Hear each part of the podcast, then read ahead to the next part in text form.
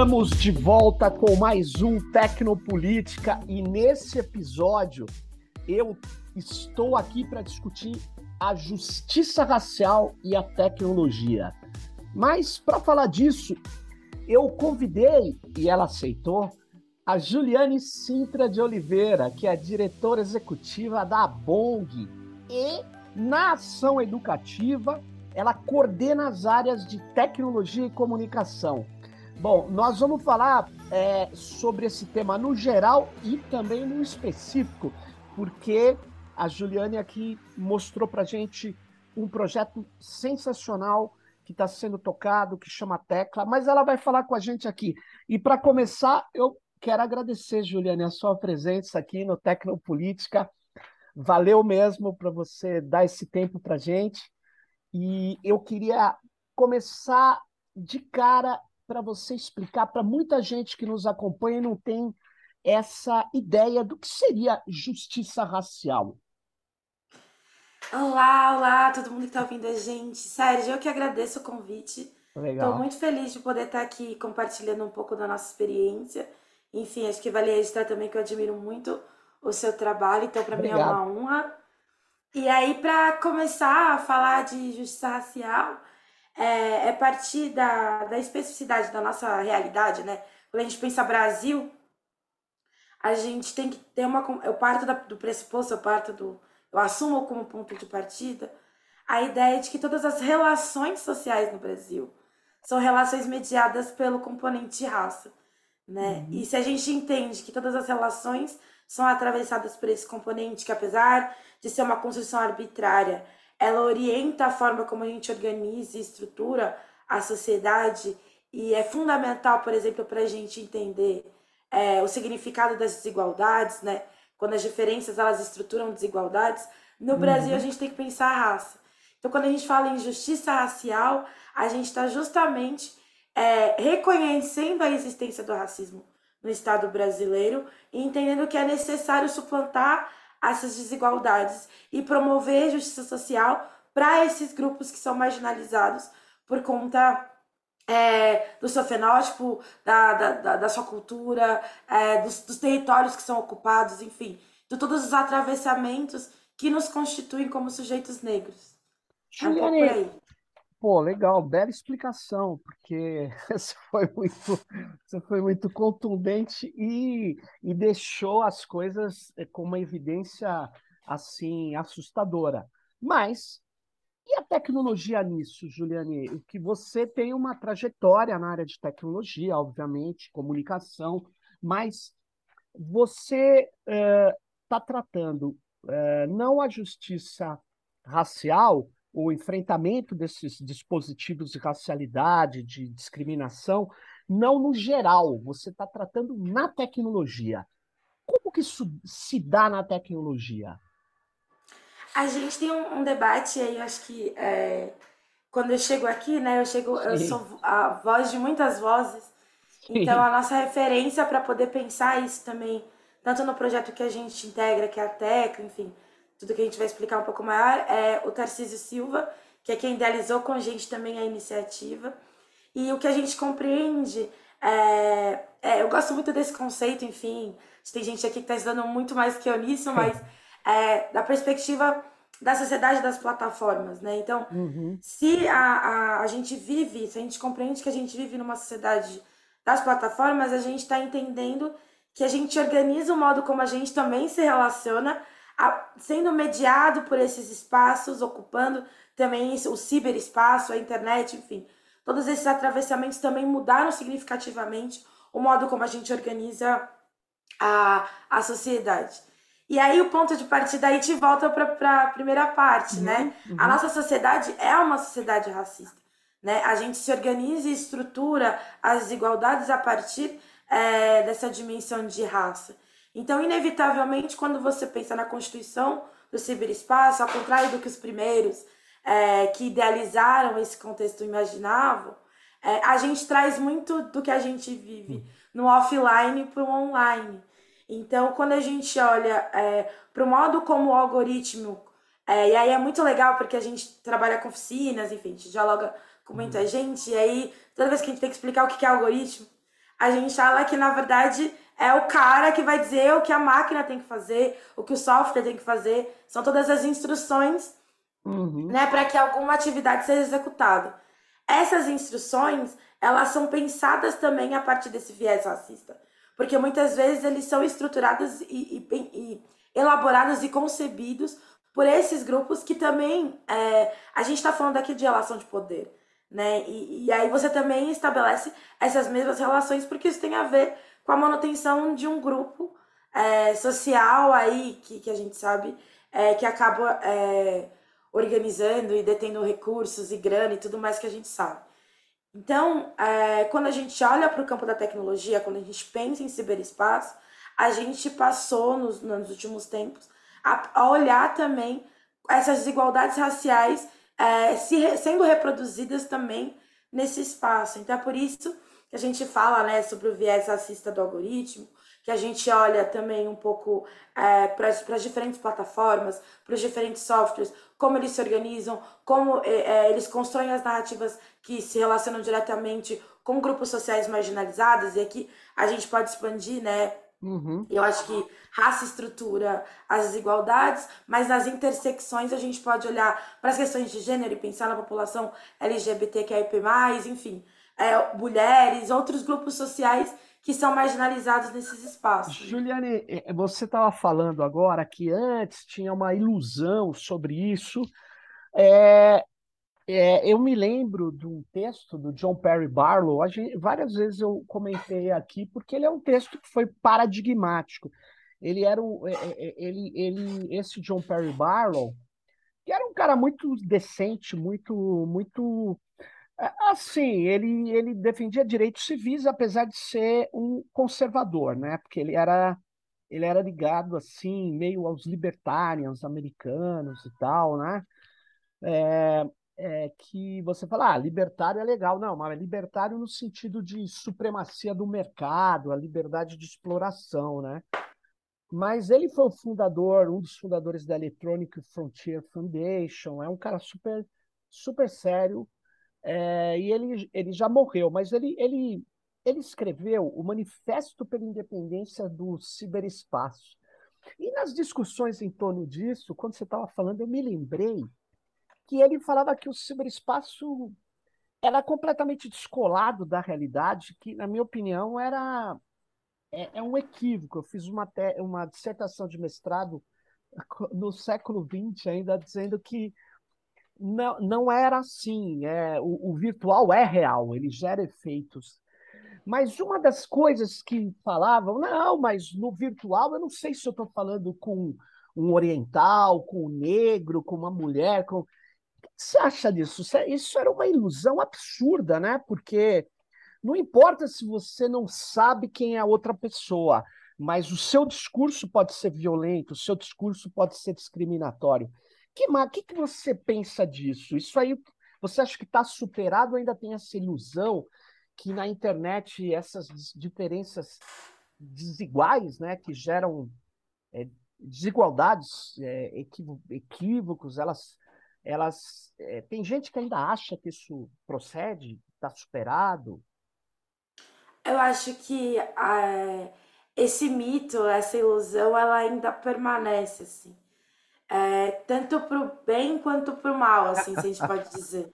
Tem alguns termos né, que a gente ouve muito, né? Ah, a internet agora não é terra sem lei, né? Então, uhum. é, de alguma maneira, eu acho que a opinião pública, né? E aí eu sempre brinco na conversa de padaria e tal, ne, sobretudo agora, a gente pega o processo eleitoral e sabe o que, que a gente viveu naquele período, é, esse debate sobre fake news, desinformação, isso ganhou é, muito espaço, até porque os veículos de imprensa hegemônicos, né, televisão, rádio, uhum. começou a falar muito sobre isso e também se colocar no lugar de quem detém a verdade, né?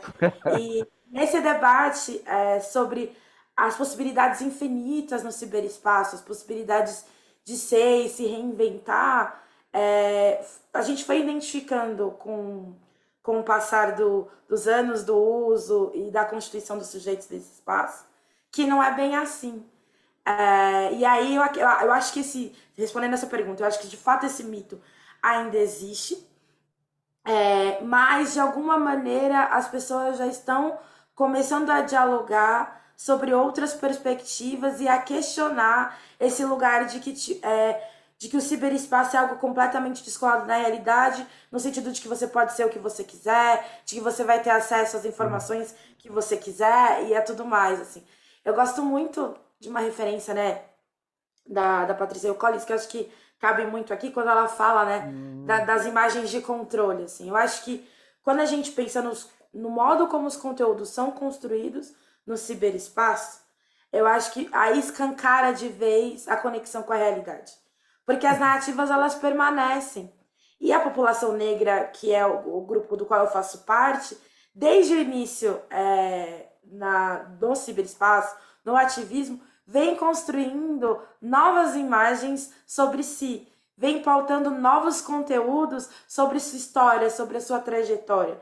Isso só se faz necessário em um espaço que tem uma narrativa hegemônica que é, nos impõe é, características, é, estigmas é, que é, nos desmoralizam, né? que, que, que, que depõem contra a, a nossa Constituição enquanto sujeitos. Então é aquele clássico que todo mundo fala: ah, joga no Google macaco, joga no hum. Google mulher negra com tranças. Né? Já, você, pode, você pode ver é, de diferentes maneiras quais são os resultados. Aqui eu estou dando um exemplo muito específico, Sim. mas que fica nítido, por exemplo, o que, que surge, como surge. Esses dias eu estava fazendo uma pesquisa sobre um meme, que é um, um, um garoto hum. negro que ele tá vendo um grupo de pessoas góticas, assim, meio esquisitonas dançando. E aí as palavras que eu usei para pesquisa foi menino negro, é, meme, assustado. E vieram vários memes racistas. Então, tipo, é, você, com, você começa a você é, é, facilmente identificável como essas narrativas elas são construídas. E aqui eu estou falando dos sujeitos que promovem a produção de conteúdo, né? E Sim. aí o modo como o algoritmo se apropria disso para, enfim, é, dar conta das instruções, é, inevitavelmente é, é racista. Então, eu, eu, eu acredito que esse mito ele existe, é, mas eu acredito que também tem uma contranarrativa sendo construída, Sim. mas justamente essa contranarrativa precisa ganhar mais fôlego, mais amplitude, para de fato criar um ciberespaço mais seguro e mais plural, sobretudo. É interessante, você falou contranarrativa. A contranarrativa, a gente pensa em discursos. Você, você falou agora que você tem que produzir outros discursos tal para garantir os espaços a pluralidade, enfim, a democracia, né? Agora, é possível, que você estava falando no começo de algoritmo, é possível que a presença maior da cultura é, do povo é, negro ele possa alterar, não, é, é como se fosse uma contranarrativa do código você, você vê indícios que é possível criar outros desenvolvimentos, porque a maior parte desses desenvolvimentos são feitos por brancos, e não são nem brancos daqui, não sou que nem eu. Aqui eu sou branco, né? Eu sei que lá na Europa eu sou sei lá o quê, mas é, é, é, é aquilo, né? Agora, na, o que eu o que eu estou dizendo assim, é, eu pergunto muito para as feministas e tal, será é que, a, para além do banco de dados, que fica o discurso, né, onde estão armazenados os discursos, ali eu entendo o racismo e todos os vieses que a gente pode imaginar dessa nossa sociedade. Mas e no plano do software e do algoritmo? O que, que você pensa é, disso? Eu acredito, sim, que na verdade é possível construir um contra-códigos é, hegemônicos, assim. Porque tem um, um modo, é, é, tem um modo de ver o mundo e de compreender as soluções. E aí é uma coisa que a gente vem trabalhando muito na tecla, assim, né? Eu aprendo muito com a Dayana Araújo, que é outra companheira, assim. Vou fazer essa digressão, mas é rapidinho. Imagina. Primeira vez que eu ouvi falar sobre rádios comunitárias, ela que me contou essa história, e eu tava na minha cabeça, porque a gente tinha um problema na ação educativa. Começou a pandemia, Uhum. E a gente tem boa parte do, da, dos nossos colaboradores, porque assim, né, tem uma dimensão do nosso, do nosso trabalho que é a incidência política, mas tem uma dimensão técnica do nosso trabalho, que é garantir que, sei lá, todos os nossos conteúdos estejam massa no nosso servidor, que as pessoas estejam conectadas, trabalhando, enfim. Então tem uma parte de suporte que a gente atende as pessoas. E a gente tinha um desafio. Boa parte dos nossos funcionários moram em, em territórios periféricos. Sim. E no contexto da pandemia, muitos estavam sem internet. E aí a gente foi identificando várias coisas sobre acesso e desigualdade. E várias redes clandestinas, vou dizer assim aqui, né?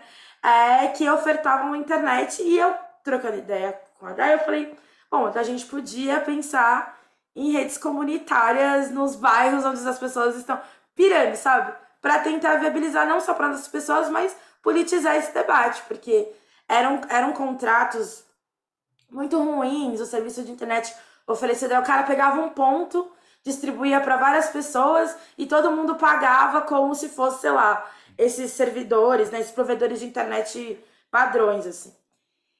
E aí a gente começou a conversar sobre isso e ela me falou: olha, mas é, rede comunitária não necessariamente é só sobre acesso à internet.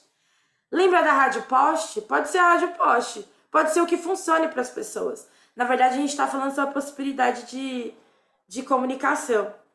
E aí, a partir dessa reflexão, a gente começou a estudar e a dialogar muito sobre o que a gente vem chamando de acesso significativo ou conectividade significativa que é essa perspectiva de você pensar soluções tecnológicas a partir da realidade das pessoas. Uhum. Então, não é algo que vem pronto, então você tem que usar isso. Pronto, tá aqui, vai, usa isso.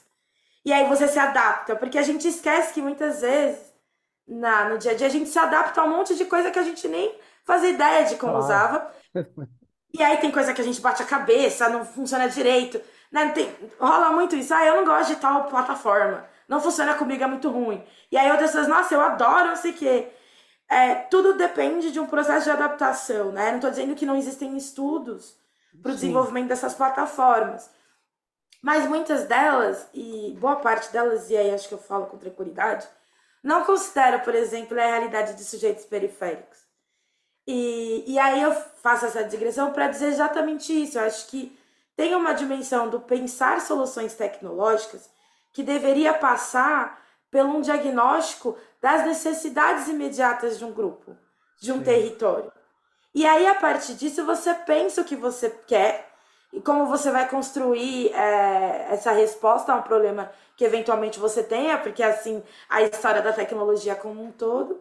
E isso inevitavelmente vai trazer a sua história para a construção daquele código. A sua história para o modo como aquela solução ela vai ser pensada e, e vai ser construída. Então, eu acredito muito que a presença de sujeitos marginalizados é, nessa dimensão de infra é fundamental para a gente poder construir outras perspectivas também na dimensão do código. Porque aí a gente começa a, a olhar para o mundo e aí pensar a solução e pensar código a partir de uma perspectiva mais plural. E é isso eu acho que eu acredito que é o que pode romper, sabe, uhum. com com esse viés racista do algoritmo e tudo isso que a gente está tá, tá falando aqui. Eu concordo, porque, mas tem muitas pessoas que, que discordam, né? Falam para mim, ah, não, o, viés sempre está no banco de dados. Eu falei, nem sempre. O viés nem pode sempre. estar no código. É que no banco de dados a gente identifica com mais é, facilidade. No código é mais difícil, até porque nem, nem todo código é aberto, nem todas as pessoas tem acesso ao código. Então, eu acho que uma das questões fundamentais também da luta contra o viés, contra essa o preconceito, contra o racismo, é defender o código aberto, por incrível que pareça, né? É, é porque fica parecendo assim, não, isso aí não tem nada a ver, né? Tem, porque o, o, é preciso que cada vez mais os cientistas de dados, programadoras, programadores negros comecem a olhar e criar sobre isso. E a criação vai, concordo com você, vai trazer uma outra perspectiva. Como o pessoal que é trans, o pessoal que, que tem outra visão de mundo, né? É, eles têm outra visão, outra, outra perspectiva que, que não está presente nesse universo da tecnologia. Isso é, é, é plenamente constatável, né? Então, achei muito legal. E eu queria, então, que é, é assim, a gente deu essa, essa introdução, eu queria que você falasse do, do projeto Tecla, como que ele surgiu, como que vocês estão fazendo, o que, que ele ele está tendo de resultado. Sim, sim. O te... A tecla, né? A gente fala é. tecla. Sim. Porque tem essa alusão, né, de ser a unidade pelo todo. Então, a tecla do teclado, uhum. é, essa pegada também de, de, de como a gente é, unifica a nossa presença, a nossa atuação nesse espaço. Ele é um projeto que a gente está completando três anos, assim. É, foi viabilizado a partir de uma parceria com a Fundação Mozilla. E basicamente, quando a gente concebeu o, a, a tecla, é, tinha essa pegada é, de pautar essa dimensão da justiça racial na tecnologia, uhum. porque a ideia lá no começo, é, e aí é um pouco do que eu também trago do debate para da Bong, é que muitas organizações do campo de defesa e promoção de direitos humanos, né, as chamadas OSCs, elas atuam com diferentes agendas, né? Que a gente fala que é a, a finalidade daquela organização. Então, tem organizações de meio ambiente, tem organizações que atuam com a agenda da educação. A gente da ação educativa é educação, cultura e juventude. E na nossa trajetória, a gente acabou é, flertando com o debate de tecnologia em tudo que a gente fez, porque aí a gente fala, volta, né, para o modo como a sociedade ela se estrutura. Se a gente enfrenta as, as violações de direitos, essas violações de direitos são atravessadas pela tecnologia. Mas muitas vezes a gente, enquanto organizações que não são do campo da tecnologia, a gente acaba é, se colocando num lugar de que é coisa para iniciados. Então, existem é, organizações especializadas e elas já falam sobre isso. A gente não fala sobre isso. Então, o nosso trabalho dentro da ação educativa, e a gente começou a pautar isso também na Tecla e também agora na Bong, é mostrar que essas organizações que estão aí há anos é, fortalecendo a sociedade civil organizada, elas têm muito a contribuir, já contribuíram, então tem um, um papel de reconhecer o que se fez é, e olhar para o que pode fazer no sentido de não é substituir as organizações específicas, mas é de colaborar com o campo e ampliar as vozes desse campo. Então, o ponto de partida da tecla é essa, assim, é de um, um reconhecimento institucional da nossa possibilidade de contribuição com o campo. E aí a gente vai para a agenda racial, vai para a agenda da educação, por conta dessa, dessas três décadas de atuação institucional. Então, uhum.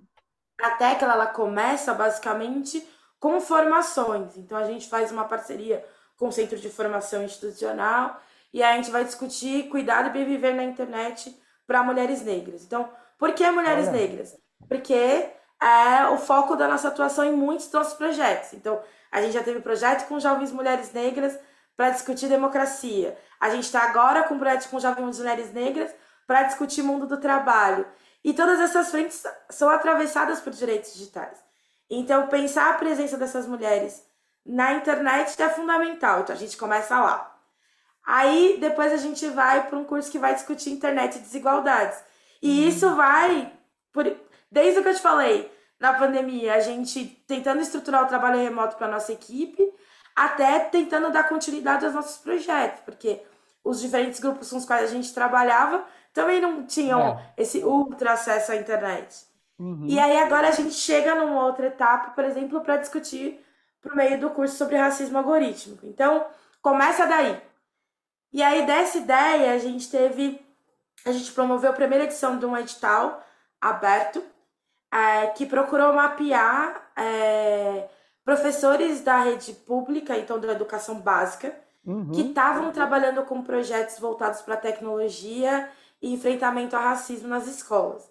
Então a gente abre inscrição, muitos projetos chegam para a gente, planos de aula, oh, sequências táticas, oficinas e a gente constrói um banco de dados, porque uma das frentes do nosso, do nosso projeto é a democratização no, do acesso ao debate. Então, tudo né, parte dessa perspectiva. Então, identificar quais professores estão trabalhando, aonde eles estão trabalhando, quais são as diferentes abordagens, o que, que esses sujeitos compreendem por tecnologia, Porque isso é uma coisa muito legal, assim, né? Quando você. É, no primeiro uhum. momento, a gente imaginava ah, um plano de aula sobre tecnologia. Então, o cara vai montar e desmontar o computador. e nas diferentes entrevistas que a gente fez, é, a gente até conversou com a professora Luzineide Borges, é, que ela é da Bahia, e ela falava pra gente que tecnologia é cura. E foi com essa perspectiva que ela construiu, por exemplo, as ações nas comunidades de terreiro, sabe? Então, ou professores, por exemplo, usam a linguagem de programação Scratch para construir games com jovens a partir de descobertas, por exemplo, quem são as principais é, referências é, negras do nosso bairro. E aí a gente faz um jogo, um quiz com uma linguagem de programação para que outras pessoas possam conhecer é, é, é, esses ícones, essas, essas pessoas, essas figuras que a gente identificou sabe? Ou quando eles discutem pesquisa, ou discutem debate de desinformação sobre a população negra. Então a ideia foi é, identificar reconhecer o trabalho desses docentes, mas multiplicar e potencializar esses planos de aula para que outras pessoas em outros lugares que querem começar a trabalhar com essa temática tenham o caminho das pedras. Você pode aplicar assim, você pode adaptar esse plano de aula. Então a gente está aqui numa dimensão falando sobre conhecimento livre, Sim. que é o que os docentes fazem nas salas de aula, né? Sim. E por fim, uma outra frente de trabalho que a gente fez foi uma pesquisa em que a gente entrevistou vários especialistas negros para identificar quais seriam os temas, as prioridades antirracistas na tecnologia. Sobre o que, que a gente precisa falar e a gente quer falar, ou o que a gente sente que não está sendo só. falado enquanto pessoas negras. E aí a gente identificou uma série de temas e foi fazendo rodas de diálogo sobre esses temas. Assim. Então a ideia é sempre é, é uma frente de formação e, e de reconhecer e reprodução, de disponibilizar esses conteúdos livremente para que outras pessoas também possam se apropriar. É, mas que legal isso. Vocês conseguiram muitos projetos, muitas pessoas, identificar muitas pessoas trabalhando com isso? Você Sim. é mesmo? Não, Sim. isso é muito legal. É, a gente recebe, é que não ficou tanto tempo aberto o edital, foi a primeira edição, mas a gente é, foi para o Brasil todo e a gente identifica como é, um resultado massa, assim. Chegaram para a gente em torno de 40 planos de aulas, sequências didáticas e oficinas de uhum. todo o país, nos mais diferentes territórios. Um dos projetos que a gente identificou foi em comunidades quilombolas, por exemplo. Quanto Olha é, foram feitos processos de entrevistas com os mais velhos sobre as histórias das comunidades e os jovens disseminaram esses achados é, por meio de podcasts, sabe? Então, Legal. Tem. E aí é isso, né? Tipo, a gente está discutindo território, acesso, desigualdade. Não tem como a gente não olhar para os diferentes grandes temas que a gente pensa quando olha para o universo da tecnologia e esses grupos sociais, né? Então, é identificar, bom, como a gente vai socializar esse podcast? Quais é, equipamentos a gente vai usar para gravar isso? Que recursos alternativos a gente tem disponíveis para viabilizar essa ação?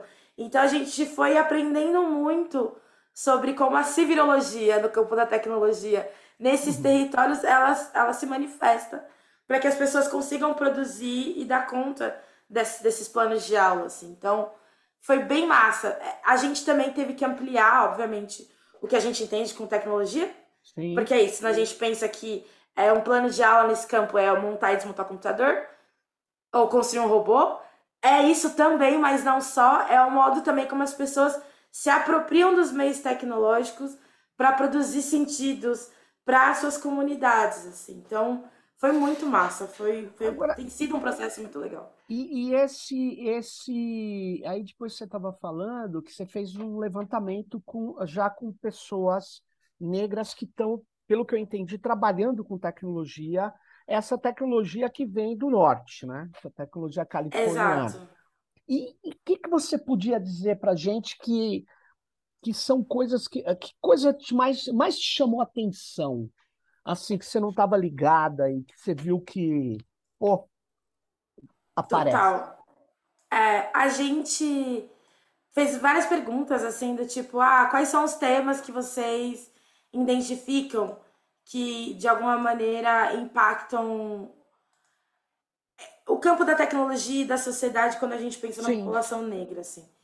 E aí, uma coisa que, para mim, pelo menos, era algo que talvez.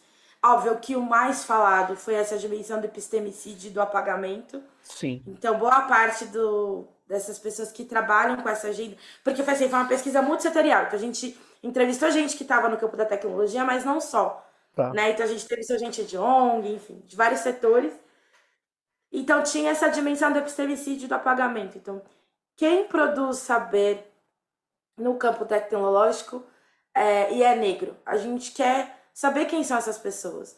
Ou o quanto essas pessoas é, muitas vezes não aparecem, ou não são mencionadas, ou não ganham a mesma evidência. Assim. Então, acho que isso foi o eixo que mais foi mencionado é, como um todo. Mas outras coisas que, que, que enfim, para mim chamaram muito a atenção foi todo um, um debate aí que eu não imaginava que era uma questão que está vinculada à vigilância e violência estatal. Assim. É, hum. É, pensar, na verdade, como é, o que a gente chama né, desse capitalismo de vigilância afeta os corpos negros quando a gente olha para o ciberespaço, quando a gente olha para a dimensão da tecnologia. Eu achava que esse era um debate ou para iniciados ou muito na vibe da ficção científica. Sim. E as pessoas têm um, um, uma consciência política e uma preocupação muito grande relacionada a isso, e aí isso casa lá com o debate sobre privacidade de dados. Assim. E o outro que eu achei legal é que é o que a gente chamou de territórios de resistência, assim. É, que as pessoas é, é, traziam essa dimensão como uma dimensão importante, que é um pouco de reconhecer os saberes produzidos pela população negra no campo da tecnologia e, e, e valorizar e apresentar isso como territórios dentro do ciberespaço, sabe? Uhum. É, que são territórios de resistência.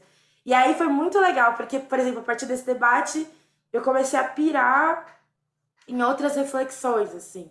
Por exemplo, o debate sobre cotas, né? E, uhum. e aí a gente começou a pensar é, nessa dimensão mais das cotas epistêmicas, né?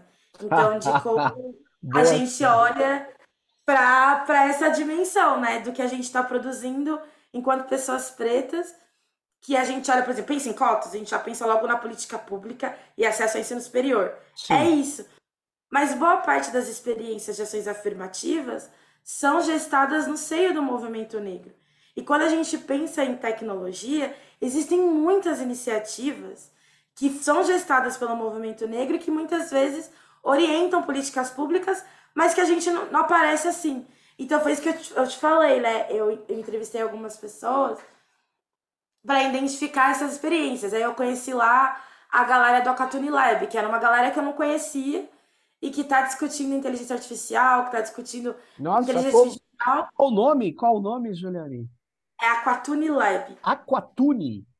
É, Nossa. que é aquela, né, aquele, aquele ícone, né, é uma referência de uma mulher negra é, na, na, história né, dos povos negros brasileiros, que é reverenciada por esse laboratório, né? Porque esse conjunto de pessoas pretas que está pensando em direitos digitais, que está pensando em inteligência artificial, e eles fazem vários cursos para pessoas pretas nesse campo.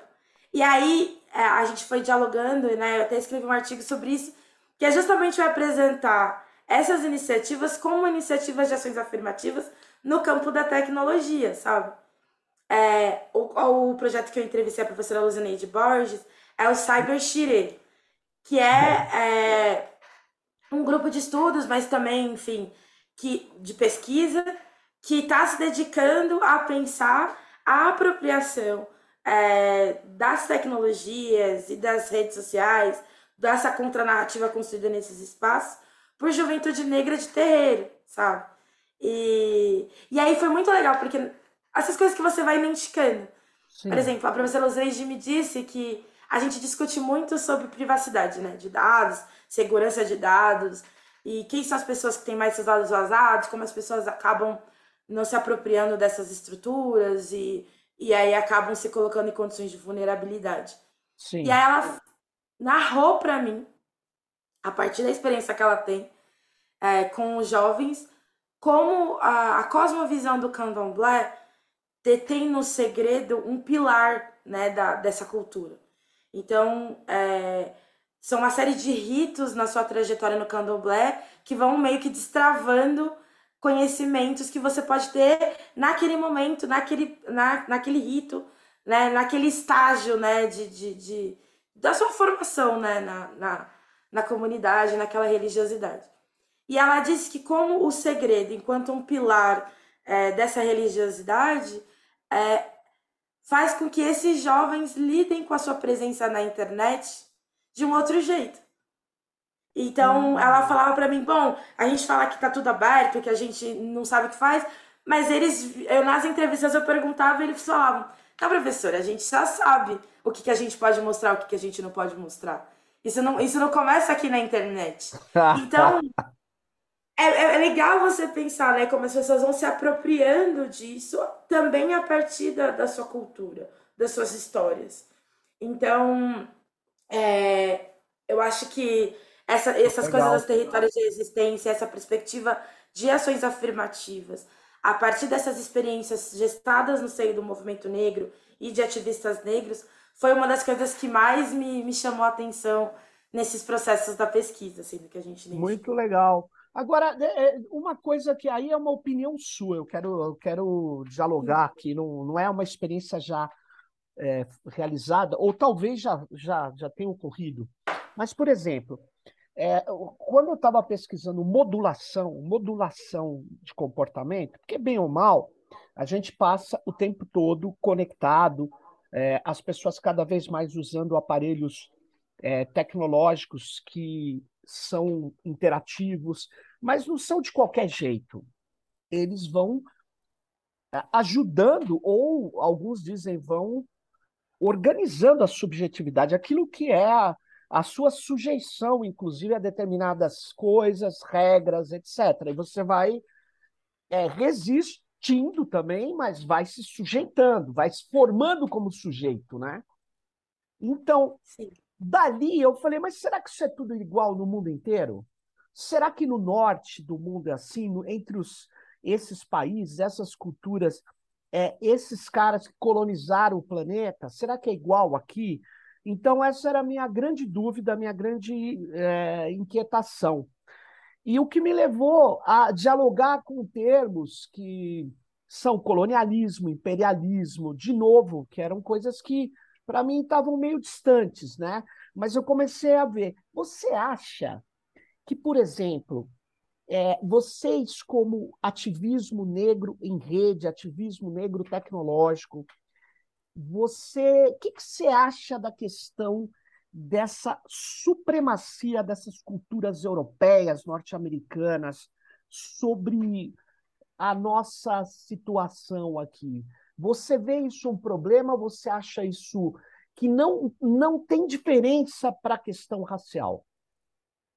Não, tem uma super diferença. Eu acho que esses termos eles se atualizaram no contexto né, uhum. né, do ciberespaço, mas também sobretudo do ciberativismo, né?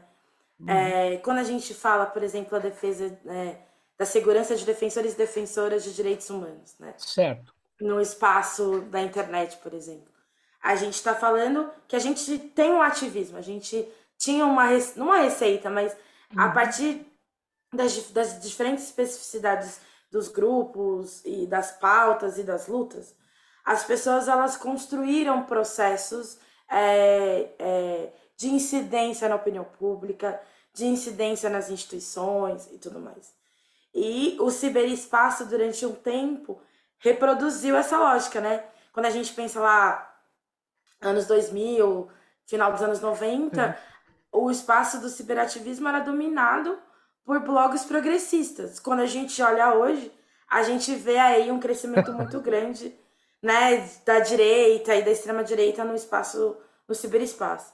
E aí eu tô dizendo essas coisas porque é, eu acho que está diretamente vinculado ao que você está falando uhum. sobre o quanto é problemático esse colonialismo da infraestrutura, esse colonialismo do banco de dados, dos algoritmos e do software, esse imperialismo, né? Porque ele determina, ele determina as relações de poder fora no offline e no online e ele também restringe, limita a nossa capacidade de incidência, é, de conquistar é corações e mentes e tudo mais. Então eu acho que isso é um grande problema e isso tem a ver com o que a gente vem né, dialogando aqui, que é como as relações de saber elas são estruturadas também nesse contexto e também para marginalizar. Por isso que pensar em espaços autônomos é, para esses diferentes grupos sociais. Então, tem um trabalho de formiguinha que é a gente lá lutar a regulação das plataformas, é a gente também tá lá construindo os nossos memes. A gente viu, viu muito isso na, nas eleições, né? Não, a gente tem que ficar respondendo as fake news que os caras soltam. Então hoje é uma madeira de piroca, a gente vai falar que não tem uma madeira de piroca. Hoje é não sei o quê. E aí a gente, de alguma maneira, ia sendo pautado Exatamente. essas estruturas de poder. Então a gente não é, não é desmerecer esse trabalho, porque é um trabalho importante, porque Sim. a gente está falando sobre o processo de bolsonarização, né, ou de radicalização para a extrema-direita de muitas pessoas que, enfim, são nosso, né, a nossa gente. Mas a gente não pode perder de vista a importância da gente construir os nossos territórios de resistência para além do que as plataformas e as grandes corporações estabelecem como possibilidades de troca. É, e eu acho que isso é possível de fazer vinculado a toda uma discussão sobre território e o que a gente precisa, porque é o que produz sentido que a gente usa. Quanto aplicativo a gente baixa, a gente para de usar, porque naquele momento Vai. serviu para alguma coisa e depois a gente nem sabe o que precisa. Então, é, hoje em dia existem algumas grandes corporações que conseguiram colar na, nas suas ferramentas e nas suas plataformas esse senso da necessidade. O que a gente precisa romper é exatamente isso. E para romper hum. isso, a gente precisa produzir essa conectividade significativa. Que é tipo, por exemplo, esse, todo esse debate sobre EAD nas escolas, pandemia e tal. Sim. A gente estava falando com muitos professores, a gente dialoga constantemente. Quantas crises de ansiedade, eu, relatos de crise de ansiedade que eu recebi de professores da educação básica que não se entendiam com as plataformas do Google. E aí a gente fica falando, o Google é ótimo, imagina, tem o tal coisa, tal coisa. E não é. Para determinados espaços, determinadas comunidades, aquele Google Meet é um terror. Sabe? O, o Google Drive é um terror. As pessoas, elas se organizam os seus, os seus acúmulos, né? De uma outra maneira. E aí a gente parte do pressuposto que aquilo é ideal, porque aquilo é referência.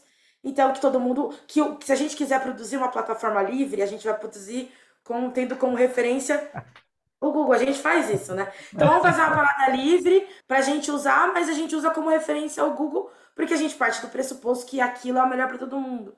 Então, é, a gente investir, eu acho que até pode ser meio tópico, mas eu sou dessas, assim, em espaços autônomos que priorizem o conhecimento livre, os dados abertos e, e viabilizem que as pessoas elas escolham o modo como elas se relacionam com a tecnologia, é uma etapa fundamental claro. para romper com esse colonialismo na, nas redes, nas plataformas e sobre tudo isso que a gente vem falando. Agora, eu vou complicar um pouco mais aqui, já que a gente está. Vamos complicar um pouco mais, mas sem dúvida se você usa muito, muito, com muita força a ideia de território de resistência. Né? E um dos territórios de resistência pode ser a construção de plataformas. Né? Nós, aqui no Sul, né, negros e também povos originários e brancos que aqui sim, sim. se constituíram, eles, nós temos uma cultura muito forte, né? A gente tem, eu costumo dizer assim, o Brasil, eu me lembro que o Cláudio Prado, que era um cara que trabalhava com o Gil, ele falava, meu, o Brasil ele é um dos poucos países do mundo que se ouve mais música nacional do que estrangeira. Se ouve muita música estrangeira, mas a gente, pô, a gente tem o samba, tem centenas de, de possibilidades e de, de ritmos, né? De estilos. E, e os Estados Unidos também. Os Estados Unidos é um desses países. Se ouve mais música americana, mas vários outros não acontece isso. Né, que é, é, é uma pena, eu diria você. Eu não sou, porque aqui a gente ouve rock and roll, ouve jazz, e não tem problema nenhum, porque a nossa cultura é muito forte. Mas um aspecto da cultura, dos mais importantes hoje, é a construção de tecnologias. A gente acha que construção de tecnologia é uma coisa apartada da cultura. Isso, isso isso é muito louco, né? Porque você discute até culinária. Você tem mesas para discutir culinária, filosofia, sociologia e tecnologia você compra no mercado. Ai, que legal, vamos comprar qualquer uma aí. Não é assim. Então, eu acho que a gente precisa construir um dos territórios é, é ver como a gente pode incentivar a construção de, de outras alternativas às plataformas. A gente, a gente não, não chegou nesse ponto ainda. O, a regulação não vai resolver isso. A regulação vai pôr limites na extração de dados, na, no poder das plataformas, das big techs. Mas não vai resolver esse problema da gente criar, né? Eu acho. Não. A gente não. vai. E aí. Desculpa te interromper. Vai, não, é isso aí. aí... e aí a gente tem todo uma narrativa dessas narrativas que são opressoras. De quem. Eu fiz esse exercício assim, fecha o olho e pensa num nerd da tecnologia. Raramente vai vir na sua cabeça de prima uma pessoa preta. É. Então a gente é ensinado, não é? A gente é ensinado que essa parada não é nossa. A gente é, é. ensinado que, tipo, ah, isso é muito difícil, imagina, eu não sei mexer nessas coisas, não. Sabe? E eu vejo a gente muito jovem vivendo isso, né? Porque dentro dos estigmas, né, dos Sim. padrões etaristas também, tem uma pegada de que, tipo, ah, as pessoas mais idosas ou mais velhas não sabem mexer com tecnologia. E jovens sabem mexer com tecnologia. E aí você vai trocar ideia com jovens pretos e você vê a galera falando, mano, não tem nem e-mail, nem sei pra que que é isso. E aí você fala, ah, da hora, você parte do pressuposto, ah, mas pô, cara, não tem nem e-mail. Mas é massa você entender porque aquilo não produz sentido pra ele. Na realidade dele, porque que ele vai ter e-mail? Ele não precisa de e-mail. Mas a gente que tá super envolvido, né? Fala, nossa, mas como assim a pessoa não tem um e-mail? Mas eu tô dizendo essas coisas porque esse mesmo cara que fala que não tem e-mail, muitas vezes ele vira para mim e fala: Eu não sei mexer nesses negócios, eu não sei fazer isso, eu não sei o que, que é isso. Então, para além de, né, de tudo que você trouxe, também tem essa dimensão do quanto ensinam a gente que esse espaço não é um espaço nosso. E isso contribui para que a gente, né, não se coloque, não, não sonhe, cara, porque eu acho que no limite tem a ver com sonho. Sim. É você sonhar que você pode desenvolver uma plataforma que vai melhorar a vida das pessoas que estão ao seu redor.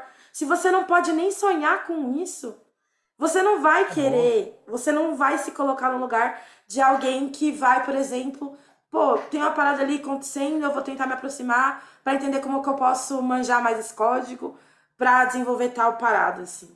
Então eu acho que tem uma série de rupturas que são necessárias. A gente tem que investir na regulação das plataformas, mas a gente também tem que investir nessa dimensão que eu acho que é um debate difícil de fazer, é. É, que é da soberania digital, cara. É onde a gente se coloca também como produtor do saber, de diferentes saberes. É reconhecido como quem produz, porque isso rola muito também. Eu já vi muitas soluções que surgem em territórios que aí chega uma grande corporação, se apropria, formata e vende para o mercado, e aí você esquece na origem de onde aquilo veio, porque aquilo surgiu e tal. Né? Isso também acontece.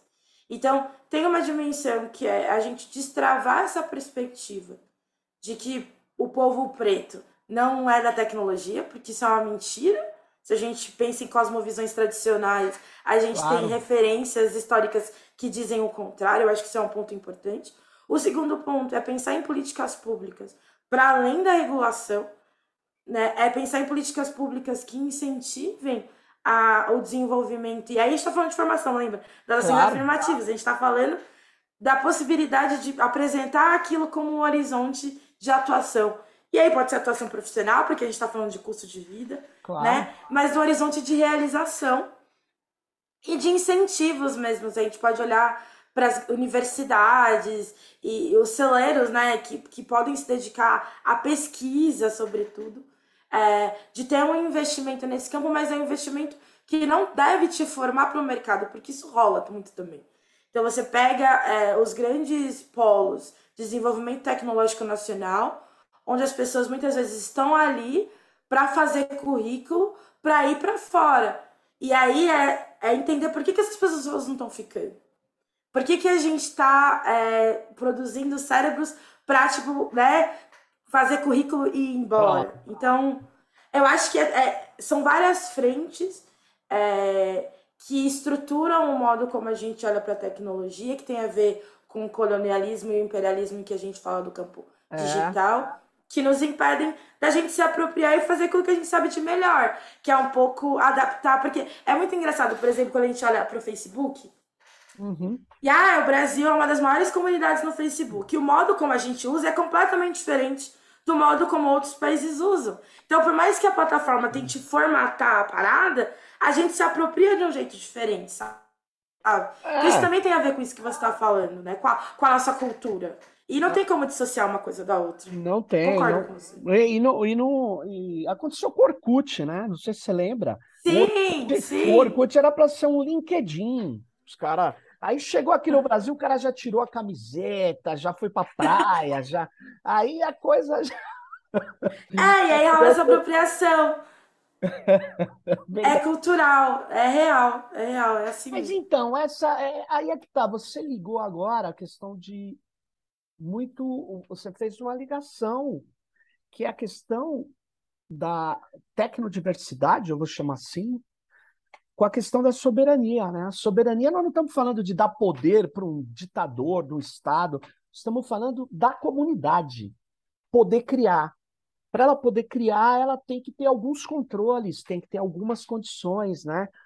Isso é uma coisa muito importante, porque as pessoas acham que é assim, ó, é, é uma das coisas que mais me irrita. Eu estava dando uma aula agora, né, na Federal do ABC, sobre, enfim, sobre a questão da inteligência artificial, as implicações sociais. Eu estava mostrando a geopolítica desse problema, né? Com base em vários textos. Eu peguei um texto dos americanos, um não, tem vários, mas escolhi um. E o, o, os norte-americanos é mais ou menos se eu tivesse que nomear o texto com um tweet, seria assim: faça o que eu digo e não faça o que eu faço. Porque para eles, eles são ultranacionalistas e eles criticam o nacionalismo dos outros, criticam o comunitarismo dos outros, criticam... e os caras, os outros que somos nós, a gente acredita. Ai, nós não somos modernos, a gente está defendendo a nossa cultura. Moderno é não defender o quê? Um abstrato desprovido de uma universalidade que não existe, entendeu? Então, eu acho que ligar essa questão da nossa diversidade com a nossa soberania é, é para além dessa ideia, nós estamos defendendo os caras do poder duro, aí não é isso que a gente está defendendo. É que nós queremos também ir na janelinha, como diz na ZL, né? Porque só eles Sim. vão janelinha. Nós não. A gente está excluído. Ah, fica aí comprando o nosso produto, não tá bom? Você não gostou? Compra aí. Eu acho isso irritante, para falar a verdade, mas essa questão que você trouxe, muito legal, muito bom. É um absurdo, né? Porque, tipo, é, é, é o que a gente volta a falar, né? Tô repetitiva, mas a gente fala sobre relações de poder. Se a gente está disputando essas relações de poder no contexto do ciberespaço, a gente tem que falar sobre soberania, porque é quem tem o direito a produzir o conhecimento e ter esse conhecimento é. reconhecido. O limite é sobre isso. E aí a gente fala, ah, não, mas é transnacional, tá acima dos estados. O ciberespaço, a internet é para todo mundo. aí você olha todos os softwares que você tem acesso, são gringos, é. sabe? São daqueles mesmos grupos que detêm o poder. Então a gente está falando de geopolítica nesse espaço também. E eu acho que reivindicar sabedoria para o sul global é completamente diferente de fortalecer claro. o Estado enquanto essa instituição. Não é sobre isso, é sobre também é reivindicar o direito a ter a nossa produção de saber reconhecida. Assim. E o direito a poder produzir saber. Sabe? Muito bom. Bom, é, nós chegamos aqui a mais de 50 minutos, eu tenho que encerrar, senão os caras começam. Mas eu, antes de encerrar, eu peço que quem gostou da nossa conversa, reproduza esse vídeo, ajude a gente a driblar os algoritmos, dá um like, faz aquelas coisas nesses canais que a gente tem, porque ajuda a nossa discussão a ir mais longe. Nós queremos colocar esses temas, esses debates tecnopolíticos, esses debates que interessam é, é, a democratização do poder, que é disso que se trata, como a Juliana acabou de falar, é disso que nós estamos falando. Nós também queremos ser criadores, também queremos ser né, gente que tem um direito a falar. Né? Então, pô, obrigado, Juliane, por tudo o que você nos trouxe aí. Essas informações eu vou pôr o link depois na descrição aqui nossa, né, da tecla. E muito legal. Obrigado, parabéns para vocês. E eu que agradeço. Valeu. E você que está com a gente, fique ligado no próximo Tecnopolítica. Bye.